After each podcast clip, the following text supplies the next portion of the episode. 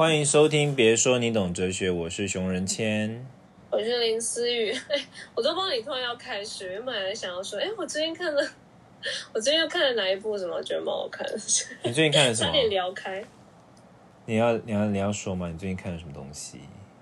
没有，因为我最近在追那个啦，《The Bow Tie》，就是狂放时尚圈。那我觉得里面也蛮多那种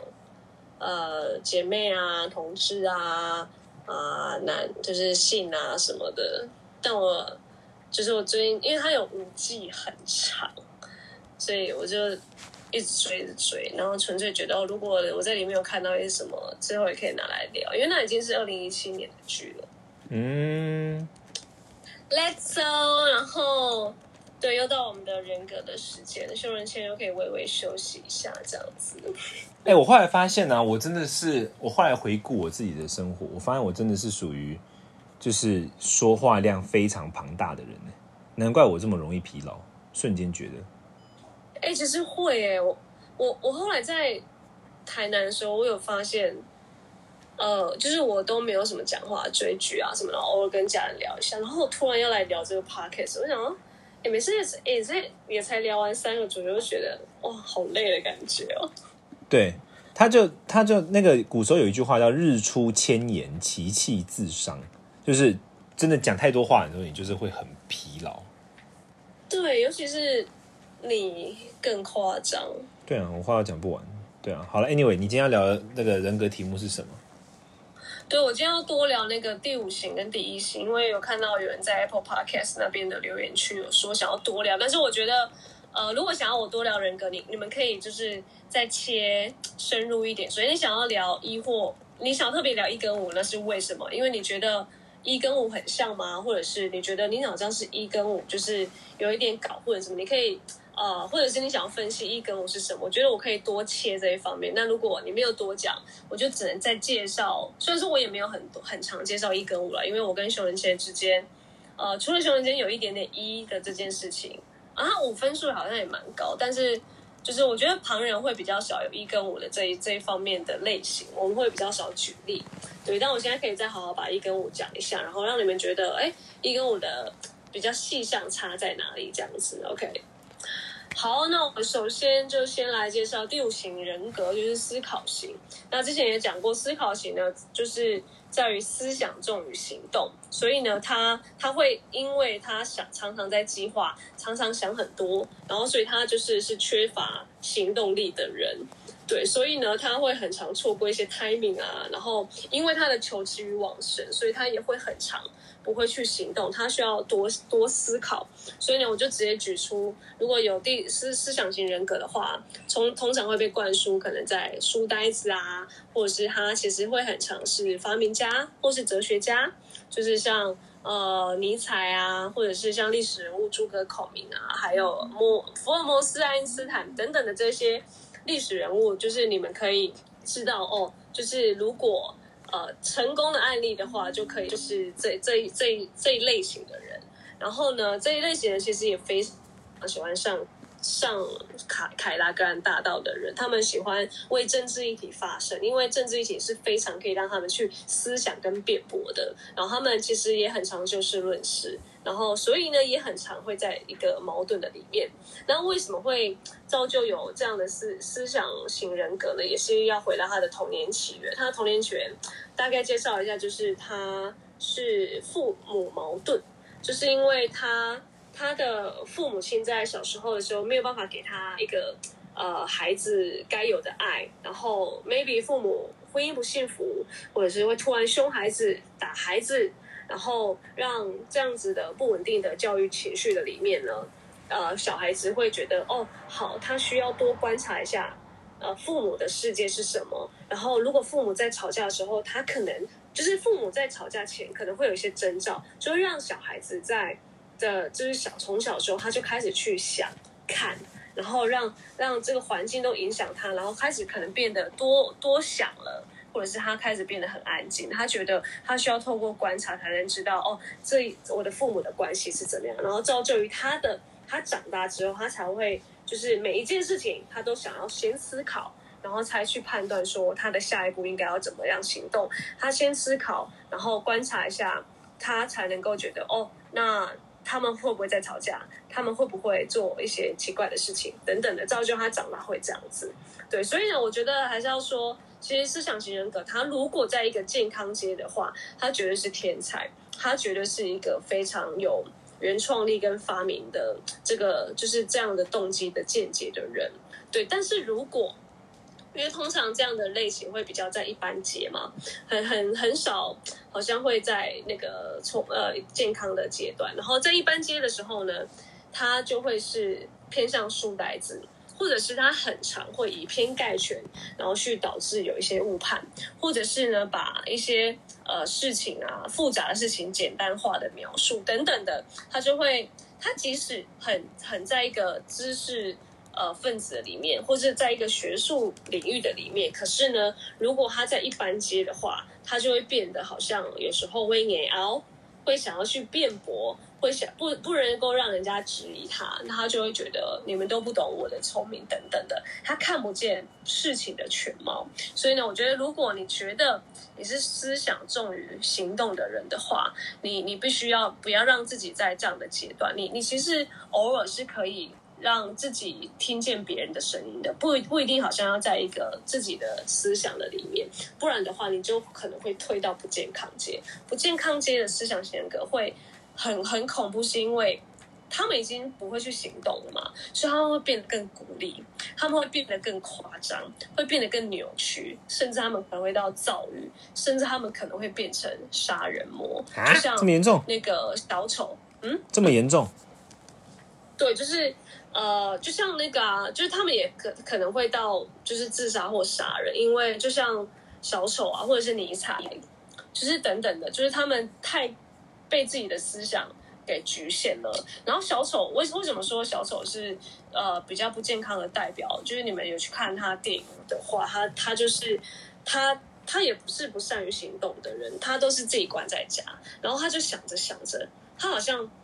不是事实的东西就变成是。他想象出来的样子，所以他会去，就是会去扭扭曲一件事实的客观的样子，就会装进自己好像很多的想法里面，然后就会呃扭曲事实，所以他就会开始变得很躁郁。就是为什么人好像会变这样？为什么好像事情变这样？然后他就疯了。对，所以所以我觉得太聪明的人有时候啊，真的需要。需要先放下这些东西，就是有时候我觉得我也很羡慕很聪明的人，很羡慕想很多的人，就是也有很多东西他都可以想的好像很透彻。但如果如果你你你太拘泥这些事情的话，你你不开阔的话，其实我觉得呃会就是也也也会造成自己的不健康啊，就是你就会变成好像启动自己的防卫机制，因为呃思想型人格的防卫机制也是在于他不能被 judge。他不能被压威胁跟压制，你们谁都不能来觉得，哎，你现在的论点怪怪的哦，不行。就是如果你发现你的防卫机制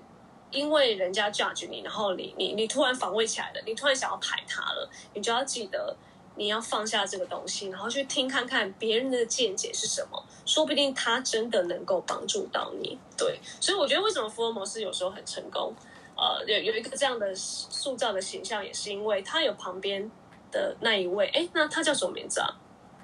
你说那个华生啊？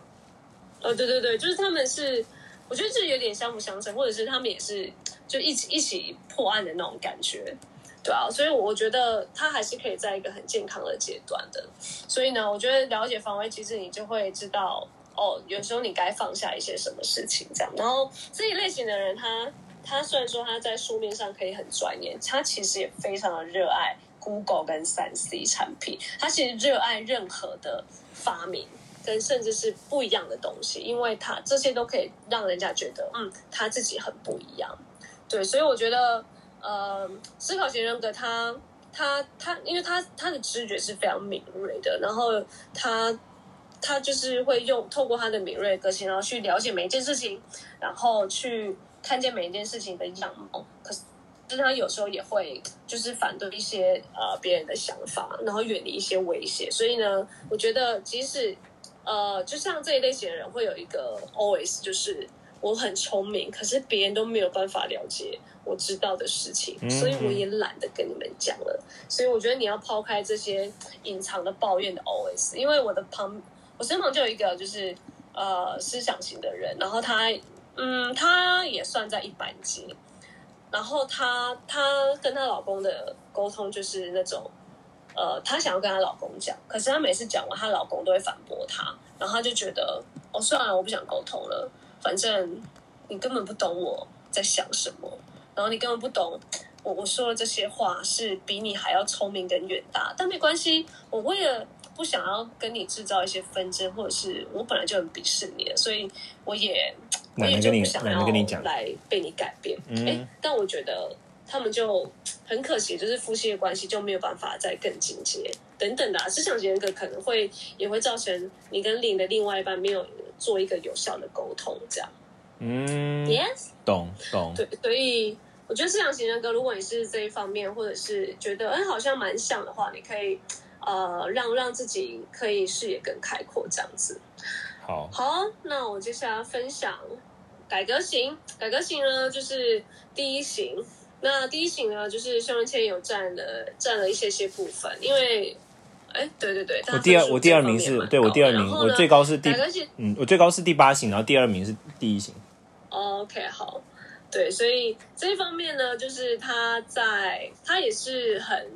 很善于是社会运动改革的，就像孙中山，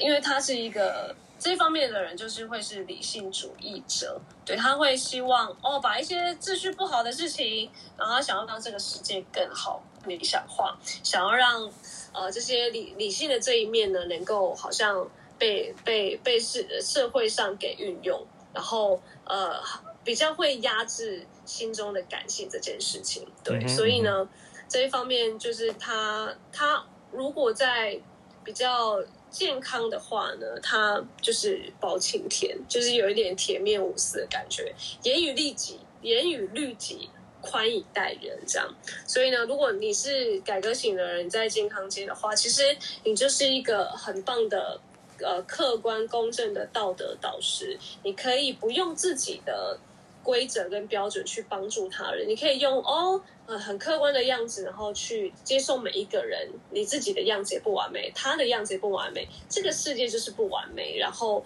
去好像不要很 judge 在。就是用你的标准去看待人家，在健康街的话，而且在健康街的话，像这种人啊，就是所谓我自己分享的，大在大半夜的时候，即使没有警察、没有人拍照、没有人看见，他也会停红绿灯，嗯，因为他严于律己，他觉得这本来就是他自己的一部分，他也不会想要去耍这个，就是去随时好像闯快的那种观念，所以他他自己的准则也带得很好，可是他也不会用自己的准则去要求别人。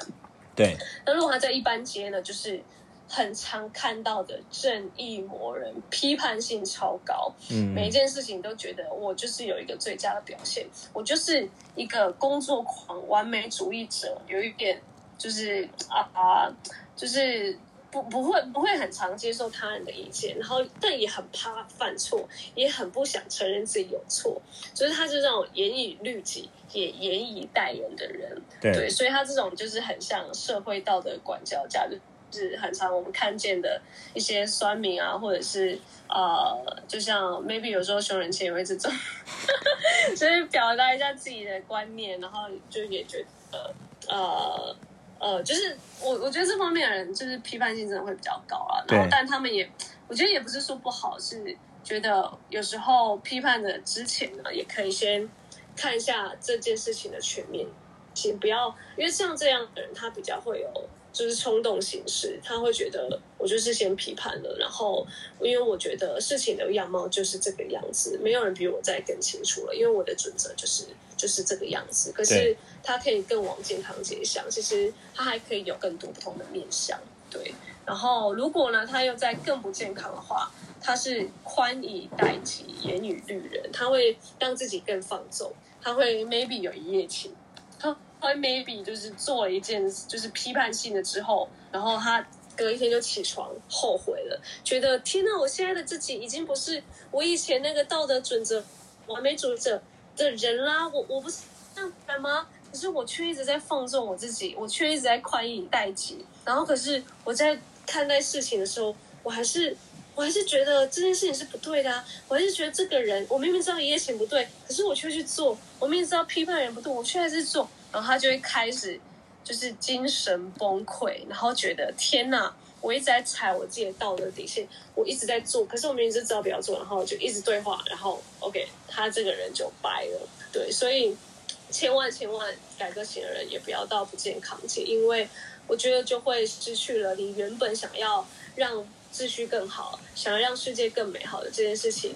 就是变得更好。可是你却因为你困在自己的框框的里面，然后不去不去面对自己的课题，然后你可能会变得越来越糟。对，不然我觉得会很错失改革型，你明明是可以更好的这样子。然后为什么有时候哦，我觉得刚刚忘了讲改革型的童年起源，童年起源就是他这样的人呢，是因为他小时候父亲就否定他，就是他父亲会很常苛责他，或者会觉得你要表现好啊，你不表现好你就是不 OK，所以他才会让自己好像。呃，觉得哦，我我好像要表现好，爸爸才会，就是我好像要有自己的准则，爸爸才会觉得不要打我或不要骂我。他其实他其实也听话，可是他也恨爸爸，他会觉得 why 为什么为什么要这样对我？我我也是乖小孩啊，我又没有比别人家的小孩差，可是爸爸却因为 maybe 酗酒，maybe maybe 有家暴倾向，maybe 有一些威胁什么的，就是让小小从小的他就会觉得好，那我就把我自己。的良知做到最好，爸爸就没有资格再来骂他了。可是爸爸却还是骂他，所以他就会非常的觉得，为什么他的人生会这个样子？所以呢，他我觉得，我觉得这样的人必须要常常的检视一下自己的心心态跟心情，就是他会很长可能被他的小时候给捆绑住了，所以他其实是可以更更不要这么的严以律己，他其实是可以是。很很开阔的，他其实是可以帮助到他人的，可是却常常因为自己困住，然后他是可以讲话去影响他人的哦，因为你们有常有自己的一个标准，跟你们会看很多东西，跟你们会 maybe 参与很多的话题，可是如果你被自己困住的话，你也没有办法去帮助他人，对，所以我觉得，我觉得第一型的就不要怕，因为你们的基本、你们的基本恐惧、你们的防卫机制就是怕被责备。所以不要害怕被责备，然后就回到好像小时候的阴影的感觉。其实被被责备这件事情也没有那么的，也没那么的夸张。其实也就是听一下人家想要跟你讲什么，听一下别人的批评。哦，原来我也是这么的不完美。OK，我愿意改。哦，原来我有时候也是会闯红灯的。OK，就是不要好像哇，我闯红灯，我是世界上最不 OK 的人哦我觉得就是。就不要对自己太严厉嘛。一些这种很很理性的时候，有时候多一点自己的感性，多一点自己的好像呃呃心里的感受多一点，好像去感受它，我觉得世界会更美好。你你也不会在一个好像自己没有办法啊，你也可以不要把自己设的这么完美，然后达不到的时候就觉得你自己很不 OK。就是我觉得这件事情是可以慢慢来的，这样。哦，我懂，就是不要对自己太严厉，不要让不要觉得说自己非得如何才能如何，就是其实对自己放松一点是 OK 的。